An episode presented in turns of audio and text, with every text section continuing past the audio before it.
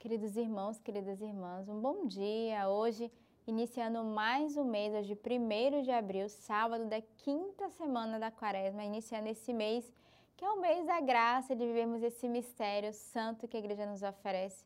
Então, próximo sábado, já estaremos vivendo o sábado da ressurreição, mas ainda não chegamos, estamos preparando o nosso coração. Então, hoje é um dia especialmente para rezarmos, não só junto com a Virgem Maria, mas pedirmos essa graça. E falando em Virgem Maria, hoje aqui na Missão do Rio de Janeiro nós temos um encontro nos braços da Mãe.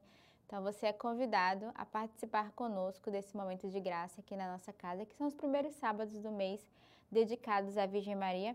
E hoje também temos o lançamento do livro de Dom Antônio Augusto com o tema Excelência do Amor. Às 10 horas da manhã ele estará aqui na Casa São Francisco de Sales dando autógrafo, falando do seu livro. Então eu quero te convidar a participar desse momento, a vir adquirir o livro, a beber da graça desse pastor da nossa igreja, esse bispo auxiliar Dom Antônio Augusto, que nos traz, através desse livro, a excelência do amor, assuntos tão importantes para a nossa sexualidade, seja ela conjugal ou pessoal. Então é um tempo também que hoje a Casa do Rio de Janeiro está vivendo forte na presença de Dom Antônio Augusto. As leituras que a igreja nos oferece hoje do profeta Ezequiel. Assim diz o Senhor: Eis que vou tomar os filhos de Israel dentre as nações, para as quais foram levados, e reuni-los-ei de todos os povos, e os reconduzirei para a sua terra. E farei deles uma só nação na terra, nos montes de Israel, e haverá um só rei para todos eles. Já não constituirão duas nações, nem tornarão a dividir-se em dois reinos não voltarão a contaminar-se com seus ídolos imundos, com as suas abominações e com todas as suas transgressões. Hei de salvá-lo das suas apostasias, com que pecaram, e hei de purificá-lo, para que sejam o meu povo e eu seja o seu Deus. O meu servo Davi será rei sobre eles, e haverá um só pastor para todos e andarão de acordo com as minhas normas e guardarão os meus estatutos e os praticarão. Habitarão na terra que dei ao meu servo Jacó, terra em que habitaram os vossos pais. Nela habitarão eles, os seus filhos e os filhos dos seus filhos para sempre. E Davi, o meu servo, será o seu príncipe para sempre. Concluirei com eles uma aliança de paz, a qual será uma aliança eterna estabelecê-los-ei e o multiplicarei, e porei o meu santuário no meio deles para sempre. A minha habitação estará no meio deles. Eu serei o seu Deus e eles serão o meu povo. Assim saberão as nações que eu sou o Senhor, aquele que santifica Israel, quando o meu santuário estiver no meio deles para sempre. Então a gente percebe nessa leitura do profeta Ezequiel a promessa de Deus. Né? Ele vai dizer tudo aquilo que ele vai fazer com o seu povo a partir do momento que eles é, deixam os ídolos, né? a partir do momento que eles renunciam cultuar outros deuses. E aí ele vai começar a dizer tudo o que ele quer fazer com, com o povo.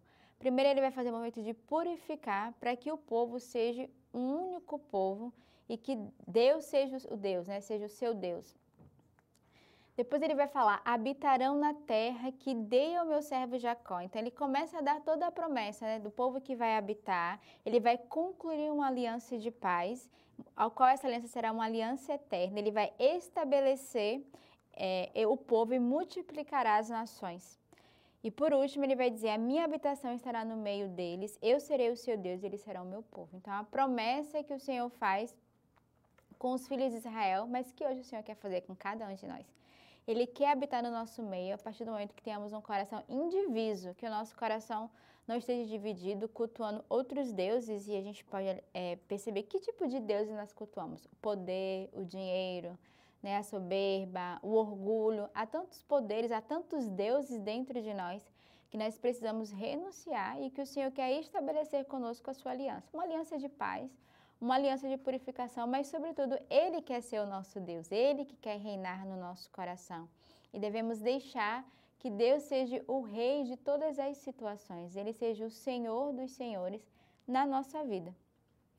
O salmo de hoje é uma continuação é, justamente do profeta, só que agora não é o profeta Ezequiel, é o profeta Jeremias, que vem falar a cada um de nós.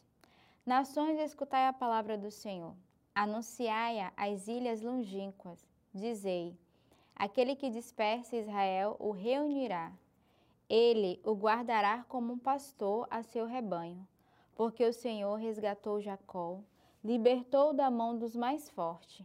Eles virão gritando de alegria sobre os altos de Sião afluirão aos bens do Senhor. Então a Virgem terá prazer na dança, e juntos os jovens e os velhos.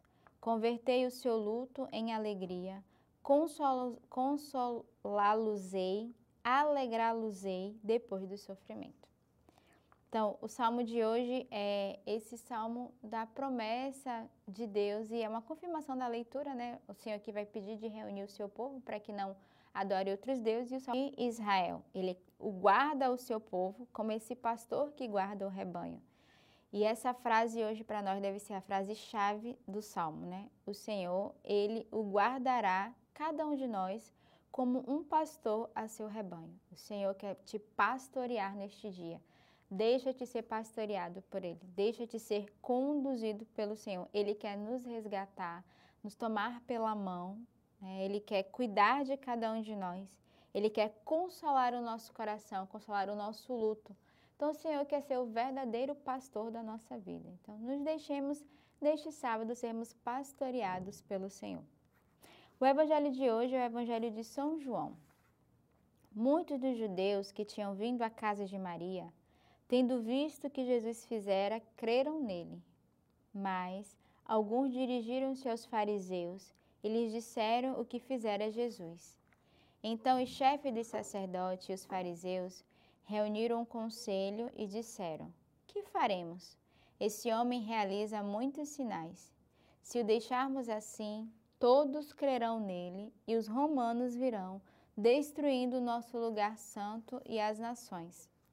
Um deles, porém, Caifás, que era sumo sacerdote naquele ano, disse-lhe: Vós de nada entendeis não compreendeis que é de vosso interesse que um só homem morra pelo povo e não pereça a nação toda? Não dizia isso por si mesmo, mas sendo sumo sacerdote naquele ano, profetizou que Jesus iria morrer pela nação.